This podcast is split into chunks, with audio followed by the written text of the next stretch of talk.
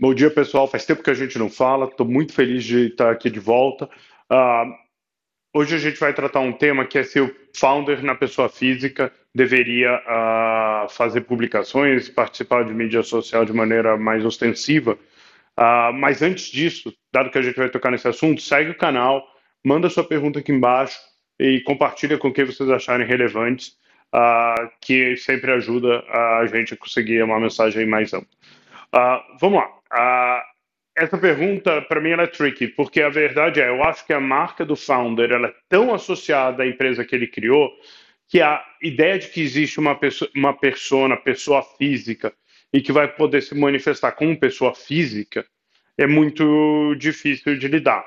Então, pode ser uma distração imensa, né? Você ter uma presença digital mais assertiva, eh, ela cria bastante trabalho, para o founder e, e, ela então deveria ser orquestrada uh, em conjunto com a empresa. Para algumas empresas isso vai fazer muito sentido. Quando eu tenho uma empresa mais B2C, eu preciso criar uma cara mais friendly, eu preciso conseguir falar com esse cliente, pode ser uma boa estratégia.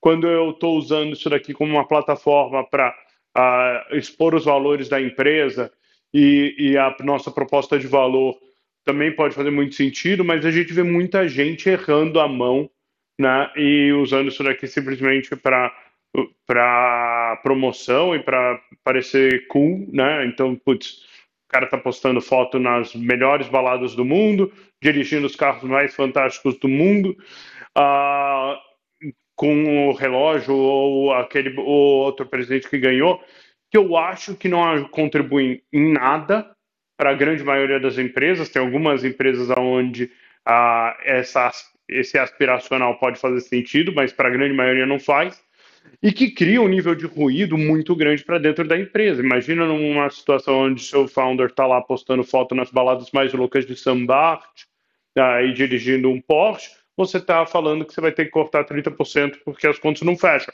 É, você cria algumas complexidades de imagem para dentro e para fora da empresa que são grandes. Quando o founder ainda vai mais além, né? E começa a entrar em assuntos polêmicos que são muito distantes da realidade da empresa, ah, que não fazem conexão, pode seja isso em política, seja em, em outras causas, a chance de um backlash grande contra a sua empresa é, é grande. Ah, então, assim, eu não acho que essa pessoa pessoa física, ela exista de, uh, de maneira muito pública, uma vez que você é founder e sua marca está associada à empresa, né?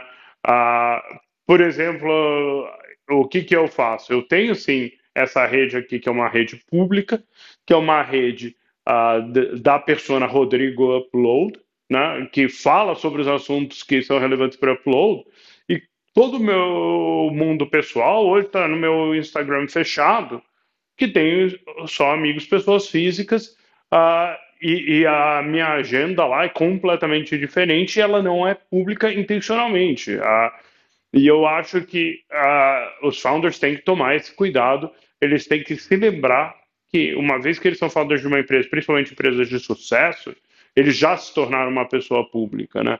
E mesmo as pessoas, as opiniões de pessoa física vão se refletir na empresa. Então, para mim, é ah, pode fazer sentido ou não, depende da estratégia da empresa, e isso tem que ser orquestrado pela empresa. Eu acho que tem muita gente ainda muito imatura ah, no negócio de posicionamento público e que acaba sofrendo um backlash ah, grande por, por, isso. Espero que ajude.